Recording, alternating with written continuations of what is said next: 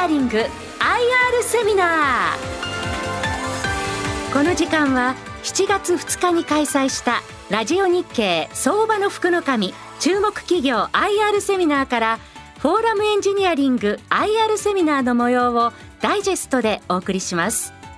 ご出演はフォーラムエンジニアリング代表取締役社長佐藤勉さんです。この番組は証券コード7088東証プライム上場フォーラムエンジニアリングの IR 活動の一環としてお送りします。フォーラムエンジニアリングは1981年4月に設立。主な業務は売上高の99%を占めるエンジニア派遣サービス。その他にエンジニア紹介サービスや HR マネジメントサービスを展開しています。機械電気系エンジニア人材とものづくり企業の双方を人工知能 AI を駆使して結びつけるプラットフォーマーを目指します。それでは佐藤社長よろしくお願いいたします。社長あのまずは御社の紹介よろしくお願いします。はいありがとうございます。当社なんですけど、えーと、1981年に創業の独立系の企業なんですが大久保泉が始めた、えー、機械系電気系の設計者に特化した特化した人材ビジネスを行っています。でちょうど42年目になりますのでこの設計業界では老舗と言われている企業です。あのよくビッグファイブというふうに言われますがその中の一社ですねえーと、人材ビジネスなんですが一言で言うと企業が人を探す手段です。で人が仕事を見つける手段ですね。で、えーと、企業が人を探す時に、えーと、このような人材ビジネスに頼んで人を探します。で人も仕事を探す時に、えー、この企業を使って人仕事を探します。で、えー、と企業の探し方で3つあります。1つ目はですね採用メディアというものがあります。でここはですね、えー、と企業が掲載料をネットに払って人を探してたんです。大きなところはリクルートのリクナビそれからマイナビそれからエンジャパンそれからデューダっていう4大大手サイトがありますがよくあの CM やってるんで多分皆さんご存知だと思うんですがここに掲載をしてお金をかけて掲載して人を集める。でこの手段が採用メディアっていう事業です。でもう一つですね紹介業っていうのがありまして人材紹介業は人を一人紹介して制約すれば年収の30%もらえるっていう1回きりのビジネスですが、え、大体500万の人を紹介してもらったら、えー、535,150万一括してこの企業に払うっていう企業はそういう集め方を2つ目でします。でもう1つ目ですね社員じゃないんですが派遣で借りるというやり方を企業はします。この派遣というビジネスはですね今や日本の4割の労働を占めてしまってますんで、まあ、いろんな派遣法とかですねいろんな問題が起こっているということもあります。で当社はですね専門店型の機械系電気系エンジニアに特化をした会社です。で同業でいうとですねメイテックやアルプス意見テクノプロイメシンビーネックスサービスというこれこれビこれビッグファイブと呼ばれてます。で当社のちょっともちろん後で特徴ですが説明しますが人材派遣業が99%占めてるんですが人材派遣業というのは同じように人を採用して企業にお貸ししますんでどこかで集めなきゃいけないんですよ。そうすると集める手段はこの3つしか日本はありませんので派遣業が派遣業に頼んで集めるという借りるというのは二重派遣の禁止ですのでこれできませんのでどこから人を集めているか。採用メディアにお金を払って集めてます、えー、つまり、えー、うちもですねリクルートパーソルマイナビエンジャパン4媒体に年間6億払ってですね人を採用して企業にお貸ししているこういうビジネスモデルです。でこれがあの日本は人口減少が起きましたんでもう人手不足ですので全産業人手不足ですね。人が集まらない状況です。派遣会社といえども、まあ、実はコロナ後からまた人が集まらなくなることが分かっていましたので当社は戦略として採用メディアを作ってしまおうということをやった会社です。で2015年から採用メディアを作りました。それがコグナビ転職それがコグナビ新卒ですね。新卒の採用メディアも作りました。でこれによってここに頼んで採用するよりも自社で持ったものから採用しようという、まあ、こういう戦略を取ったのがうちの独特な戦略です。で同業他社は、えー、と持っていません。えこれが将来ですね役に立つだろうと思ってこの事業を推進しています。で当社が手掛ける設計人材ですね。設計人材って64万人しかいません。あの日本って6000万人ぐらい働いていますので約100人に1人しかいないんですね。100人に1人です。でこの64万人として不思議でしてこの仕事にですね実は他の仕事から途中で入社する人が少ないんです。理系なんでわからないんですよね。えー、と実は IT は文系の人もなれるので勉強したらなれます。ところがこの設計機械系電気の設計エンジニアは他の仕事から入ってくることができにくいんですよね、まあ、そういう意味では大学生理工系学生がここに入ってくるのがまあ圧倒的に多いです。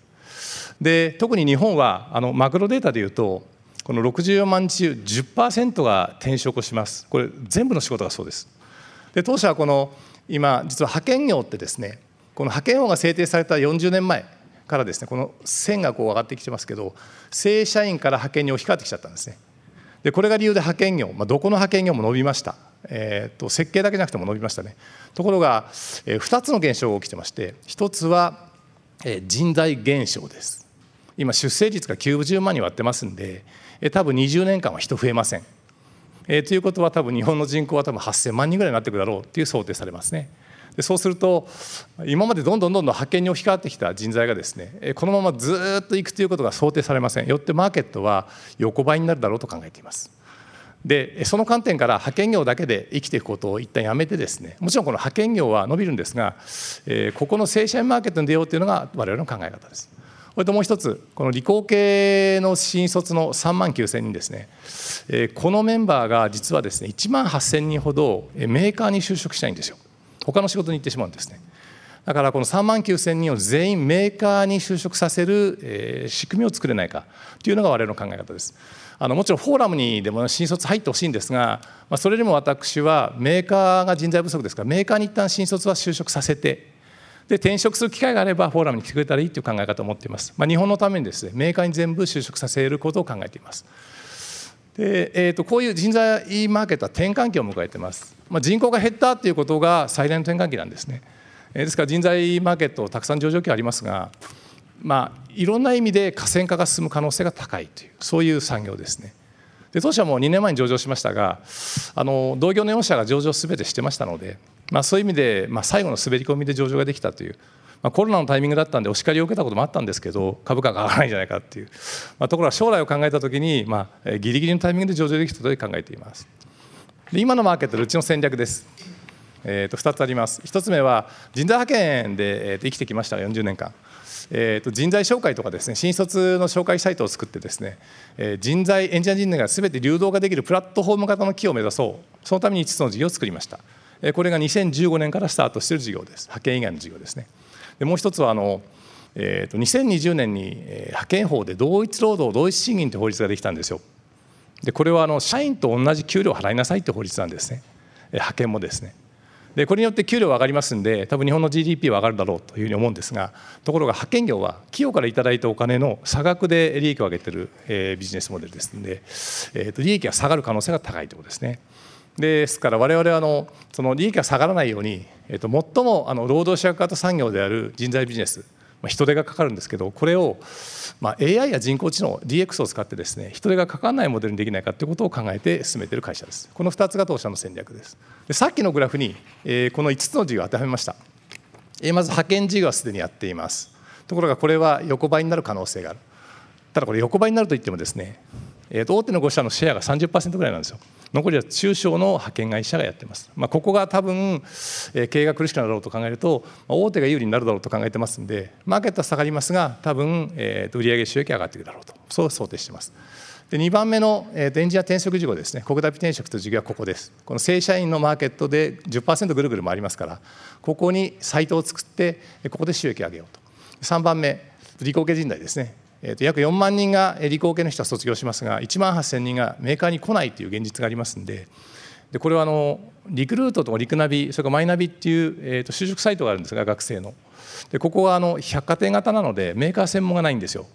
まあ、そういう意味で我々メーカーだけを載せるサイトを作って、えー、と理系の子を全部メーカーに送れないかということを考えたのがこのコグナビ新卒というサイトです。ちょっとまあ後ほど説明します。あと4番と5番はですね HR マネジメントとしてコグナビカレッジと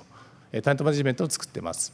でこのコグナビカレッジというのは大学でやる研修の仕組みなんですが後ほどまたご説明します。でこのモデルができてるですねプラットフォーム型になると考えています。これ企業から見たら、えもちろん派遣業ありますから派遣で人を借りるそれから、え自分のところの社員が、まあ、辞めますんでね 5%10% それをまた採用しなきゃいけないんで採用できる社員が採用できるそれから新卒も理系が採用できるそれから企業の研修エンジニア研修も大学でできるそれから社内の移動もうちのタレントマネジメントを使って足りない部署から必要な部署に移すことができる、まあ、こんなモデルを作り上げています。で人から見るとですねフォーラムを使って一旦メーカーに就職する。国ナビシスを使ってですね。転職、まあ、一生のうち3回ぐらいしますからその転職のために国ナビ転職を使ってもらう。で派遣に来ても我々はまあいいよという考え方ですね。派遣よりはもうできたら社員になってほしいんですけど。で国ナビカレッジを使って、えー、技術研修を受ける。それからタレントマネジメントを使って向こうの会社が大きければ向こうの会社で適切な人材配置が受けられるというこんなイメージを作ってます。で次あの2番目の労働者役産業からの脱却のためのテクノロジーなんですが人工知能を作ってます。で、えっと、虚空という名前を付けてるんですがあの日本で菩薩の名前なんですがどんな人工知能かというと技術単語15万9000を覚えている人工知能です。で、えー、と4項目4つの項目に分けてこのこういうふうに分けて作ってます。で8つの業種の単語を全部入れてます。自動車とかですね。で関係線というのがポイントなんですが例えば自動車業界と家電業界あまり関係ないんですがこの単語が結びついていればその単語を中心に就職をしようという考え方を持っている会社です。えつまり履歴書を読み込むのなかなか難しいですから自動車業界から家電業界に転職するときにこの単語が自動車業界と合うんですよ。関係線で結ぶんですね。その関係線を使って就職をよりしやすくしようという考え方を持っています。でこの人工知能が世界一です。実はこの人工知能毎年あの論文を読ませてまして新しい技術論文を読ませると単語を自動的に入れてくるんですね。関係性を入れて。っていうちょっと優れものなんです。それから例えば皆さん履歴書を書いてると思うんです。けど履歴書を書くとですね履歴書を読むと自動的に自分のスキルがピックアップされる仕組みを持ってるんですね。こんな仕組みを持って、えー、労働者産業からの脱却を目指しています。でこれがちょっとマッチングモデルなんですがこれが企業の情報と、えー、右側が人の情報です。でこれを、まあ、さっき言った人工知能で関係線でマッチングして、えー、ちょっとうちあの郊外型なんですね、えー、と工場に設計ってついてますから、えー、例えばこれ企業から見たこの企業から見た周りの人材が何点かが出てきます。でこちらは人から見たですね。この人から見た周りの企業の点数が出てくる。こういうモデルを作って、まあ、人材派遣も人材紹介も新卒ビジネスもやっています。これが、えー、と流れですね。でここはあの転職事業なんですが IT にも参入しましたんで IT も持ってますよということですね。それから、えー、と国ナビ新卒は、えー、経験がないので履修科目でマッチングしているということをやっています。ちょっと簡単なマッチングの考え方なんですけどこれ大手の自動車メーカーです。広島にある大手の自動車メーカーですね。設計部署だけで技術者対部それから素材技術部とか60部署、とあるんですね。60部署こんなにあるんです実は。でここに、えー、と求職者人が来ます。この人はスキルシートスキルツイでこういうツイを持って技術を持ってます。んでこれが関係線で結びつきます。車体技術部とは77点。素材技術部とは56点。こういう点数が出るんですよね。で実はの点数が高いとこが一番いいんですけどじゃ点数が高いところにみんな行ってしまうと,、えー、と人が不足しますからこのモデルは点数が低いところを見てもらった時に関係線で結んでるこの単語がもしこの部署に必要であればそれで雇った方がいいでしょうと考え方を持つように作ったモデルです。でこれがちょっと業績なんですけど当社私参画した2018年から、えー、と一旦売上高下がりました。これリーマンショックですね。下がりました。でリーマンショックで、えー、と2019年まで上げてきてうち売上総利益率非常に高いんですよ。35.8%いきました。でここで実はあのこの2020年これ上場前の年なので我々の海外のグローバルオファリングやったので5億円ぐらい弁護士費用かかっちゃったんですよ。その分が下がったとかいろいろあるんですが、えー、その翌年翌年がコロナです。コロナで一旦派遣事業が主力ですので一旦返されましたんで一旦下がったということですね。で、えー、と今期からまた上がり始めるだろうというふうに想定しています。でこれが、えー、と営業利益率の推移ですね。同じようにピーク時は18.6%まで営業利益率上がりました。一旦コロナで下がって、えー、と今期あのえー、先ほどプロモーションをもう一回始めようと思ってますんで少しお金がかかる年だろうと思いますんで、えー、これプロモーションとして6億を入れるともう少し上がる、まあ、そんな感じですね。あのこれ扱い職種なんですがリーマンショックの時に、えー、と私が入った時にいろんな職種やってた会社なんですねフォーラムって。IT やってました。一般事務所派遣やってました。それからブルーカラー派遣もやってたんですね。でリーマンショックで一旦業績落ちましたので、えー、と一旦この青色の設計職だけに特化したんです。あの機械系電気系の。でそこからずっと上がり始めてリーマン、えー、とコロナショックで一旦落ちてでまた上がり始めてるっていう、まあ、そんな会社です。設計に特化しているので、えー、とマーケットは先ほど言ったように小さいんですがあの非常に利益率が高いんですよ。あの設計人材川上にいるのでですね単価が非常に高いということもあって利益率が高いという、まあ、そういう業態だと思ってください。でここからあのえー、と派遣以外のですね、えー、と3つの事業を少し簡単にご説明します。でこれが国ナビ新卒という事業ですね。まあ、新卒さっき言った4万人がですねメーカーに行かないということなので5年前から大学の中で教授の一一コマ授業を借りてもしくは大学全体でエンジニア職セミナーっていうのをスタートしてますでこのエンジニア職セミナーはですね、えーと、フォーラムエンジニアに入社したいっていうことを説明してなくて、えーと、皆さんのやってる履修科目が、まあ、どんな世界に結びつくんですよっていうことを、えーとエンジニアが説明してます。ですからメーカーのエンジニアになってくれっていうことを説得してる会なんですね。でその会で、えー、実はフォーラムの名前を出して、えーと、コグナビーテ新卒という会員にしたいんですがしばらくしなくてですね、えー、ずっと大学に、えーと、エンジニアセミナーをしてメーカーに行かせますよってことをずっとやってきたので、えー、このセミナー広がってます。でどんだけ広がったか、え、大学、えーと700大学ぐらい日本あるんですけどでちょっとうちは沖縄とか北海道とか全く事業所がないんでそれを抜かすと理工系の大学130しかないんですうちの対象大学は。そのうち112大学はもう講義をやることにまで広がりました。で教授数でいうと教授の枠を借りて授業枠を借りてあのセミナーやってるんですが、えー、と1200教授ぐらい、えセミナーを1年間にやりますんで大学生4万人のうち、えー、と今年はコロナでここ下がったんですが9000人ぐらい受講できるところまで来てで今期はですね1万5000人ぐらいまで受講する規模に上がってきてます。えつまり大学生の約3分の 1, ぐらいがこのセミナーを受けるようになってきてます。実はこれコグナビの新卒の会員にここから積極的にし始めたんですがこれ大学が協力してくれてあの無料で全然そんなことやっててお金にならないでしょって言われてですね。でコグナビに会員化していいよって言われ始めて大学はですね。で、えーと、その代わりフォーラムに就職させるんじゃないということを前提にですねメーカーに行ってほしいということを前提に会員化してきたということででこの会員が5000名まで来てます。で、えーと、今期はですね1万名ぐらいまで来るだろう。約4人に1人大学生4人理系大学の4人に1人が、えーと、うちのサイトを使って多分就職ができるだろうということを今画策してます。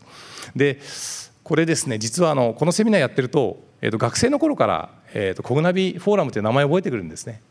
で一生のうち4回ぐらい転職しますからその時にフォーラムの名前を思い出してくれたらいいということのために、まあ、ちょっと事前事業的になっちゃうんですけどやってるというふうに思ってください。それからやっぱ1万8000人がですね理工系の大学を受けてお父さんお母さんお金を出してですね勉強勉強したのにやっぱりメーカーに行かないっていうのが、えーと、なかなか日本のためにならないということでそれはあのメーカー専門のこういうサイトがないんですよ日本に。ですからこれを作ろうというのが我々の使命だと思って作っています。でこのコグナビ転職のサイトに掲載した企業数ですね、えーとまあ、人気があるんでだんだん掲載増えてきたっていう話とそれから、えー、と約4万人卒業するんですがうちあの1人紹介して100万円っていうモデルを作ってますんで、えー、去年53名卒業したんで5300万円しか利益になってません。えー、とこれからの事業だと思ってます。今年は実はあのこれ、えー、と結構結構増えてしまう予定なのでちょっとお話はできないですけど、えー、だから4万人のうちもし10%の4000人がこのコグナビで決めてくれれば、えー、と40億の利益があるっていうそんな事業モデルですね。でこれタレントマネジメントっていう世界なんですがあの実は私どもあの、えー、とさっき言ったテクニカルツリーという部署ごとのデータを2万ぐらい持ってるんですね。で外部から入れる人をツリーマッチングして入れるのもそうなんですが、えー、と人口が減ってるんで社内のエンジニアの移動に使ってもらえないかということを考えたんですそのツリーがあるのならば。で社員の履歴書を全部読み込んで社員を移動させることに使ってもらおうというのがタレントマネジメントです。でこれ2年前から始まったんですがちょっとコロナで、えー、と1社しかまだ導入してません。えー、と部署マネというのは部署ごとに使いやすくして少し廉価にしてちょっと拡大を図ろうという考え方です。えー、とこれがコグナビカレッジですね2つ目の事業です。まあ、メーカーって我々郊外にあるんですけど、えー、と理系のこの技術研修って実は日本にないんですよ。あの CAD スクールぐらいしかないんですね。で実は人口がさっき言った減ることを考えたので、えー、と近くでその少ししかスキルが合わなくても教えてくれるとこないかって考えた時に、えー、と僕が浮かんだのは大学だったんですよ。えーと、教育はの先生と機材と場所なのでで大学が日本中にありますから大学と提携してリカレント教育、えーと、周りの企業の研修できないかということを画策してスタートした事業です。でこれ大学との契約がすっごく時間かかってですね 大学は助成金もらえるんですごいあの学長とか理事長の許可がいるということですごいプレゼンをしながら進めてきた事業でやっとあの10もう1大学から11大学全国に普及することができました。例えば東海大学でも近くにあの住友系の会社があるんですが住友系の会社のあの一ある一工場は振動工学っていうのを使うんですよ絶対にそこの部署に行くと振動工学っていう部署を使う部署なんですねとか振動工学なんて大学でほとんど教える人少ないんですけどそれ、えっと、社員が配属されると OJT やるんですけど振動工学がいないかって聞かれた時に東海大にいたんですね振動工学の先生が。でここで振動工学の実は講義をできて毎年やりましょうっていう話に住友系はなってます。ですから今人口が減ってますんでよくあの自動車産業が機械から電気に変わっていると言われますがあの企業は40代をリストラして50代リストラしてですね電気の人を雇おうとしてるんですよでところが電気の人もいません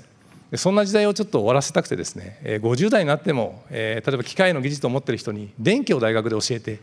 電気でもう一度就職できないかっていうっていうかその会社の中で生きられないかということを考えようと考えた事業です。なぜかというと人口が増えてないからですね。で日本は1人当たりの生産性を上げなきゃいけない国なのにまだ実はメーカーが50代リストラして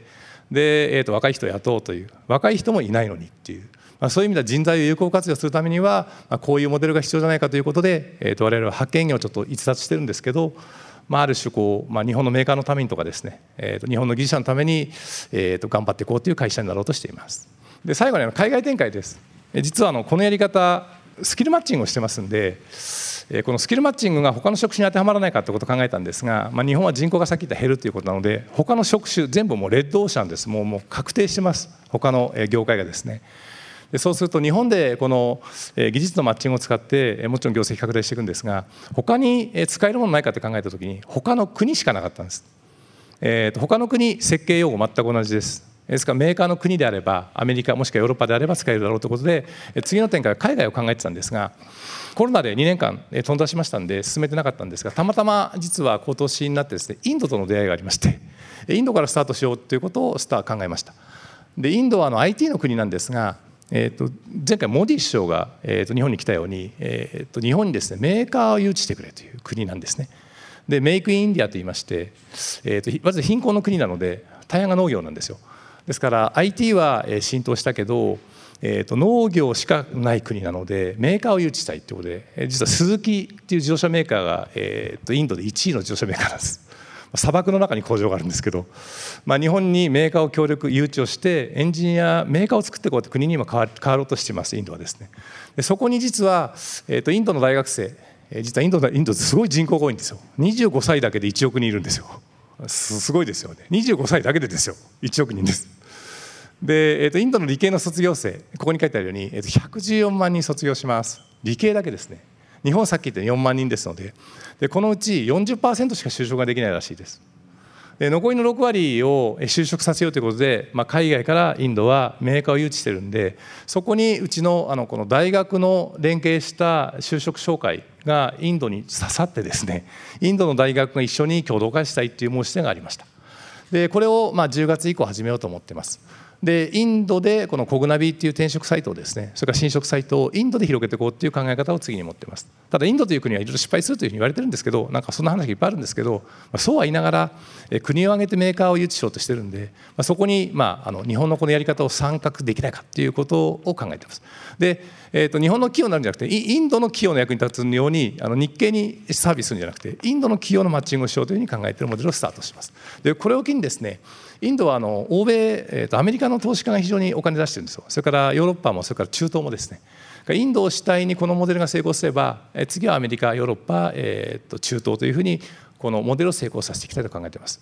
で普通派遣会社は海外の派遣会社を買うんですけど私全く興味なくてあの海外で、えー、とそういう労働力を買うというのは責任が、えー、と発生しますので、え、例えば海外で、えー、と5000人の派遣会社買ったら5000人の従業員の雇用が発生するんで非常にリスクがあるんですね。同業としてやってますけど私は全く興味なくて。ただこのマッチングサイトインディードが今世界中に広がっているマッチングサイトですね。便利であれば、えー、と必ずその国の就職はスタートしますので。から雇用を生む、えー、とモデルのサイトを作る。これを広げるということが次のうちの世界のテーマですね、えー、これが当社の戦略です。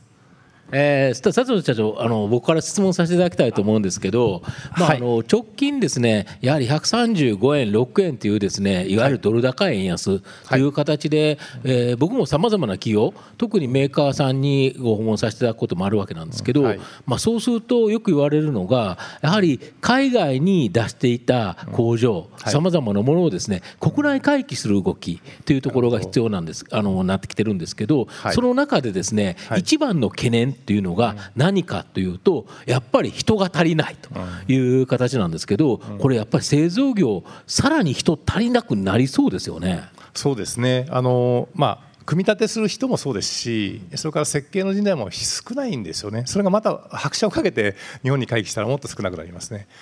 で日本はあの海外から人を入れるっていう国ではないんですよね、まあ、そういう意味では僕が考えるのはメーカーが努力をして生産性を上げるしかないんじゃないかというふうに思うんですが、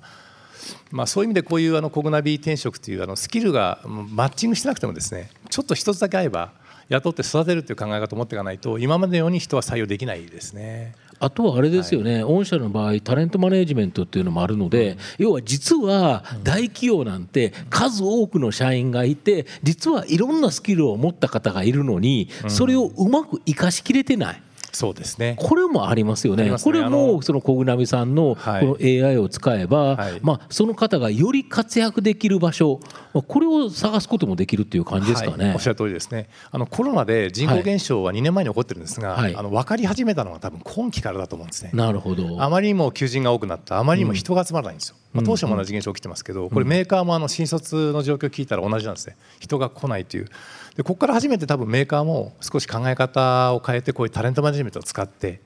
えー、あの例えばあの大手家電メーカーが5万人技術者いるんですよ、はい、5万人いればなんとかなるだろうと僕なんか思っちゃうんですけど、はい、そういう意味ではタレントマネジメントなんかを使いながら有効にエンジニアを活用していく方方向に進んでいくべきだと思うんですね。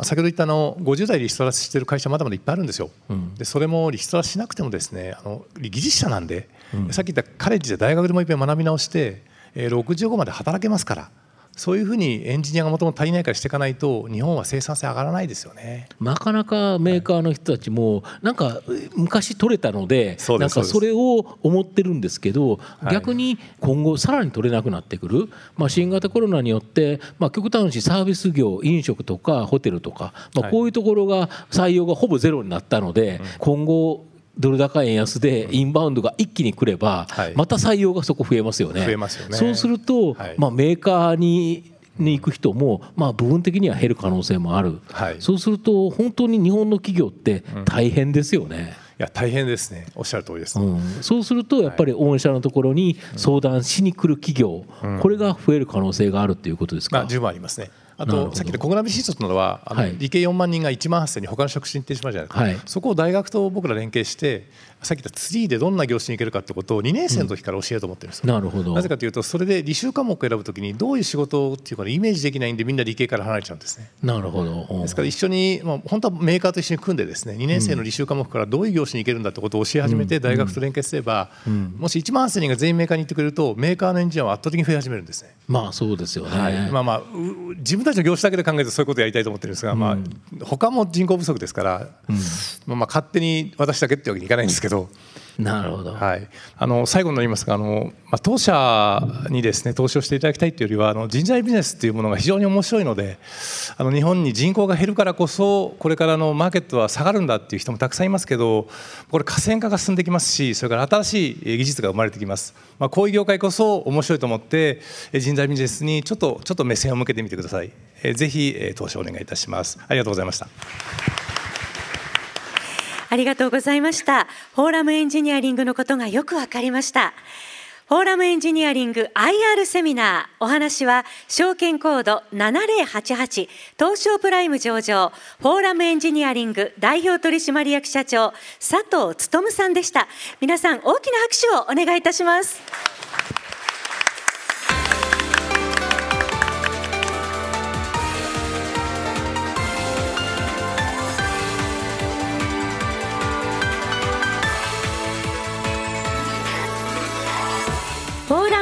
アリング IR セミナーこの番組は証券コード7088東証プライム上場フォーラムエンジニアリングの IR 活動の一環としてお送りしました。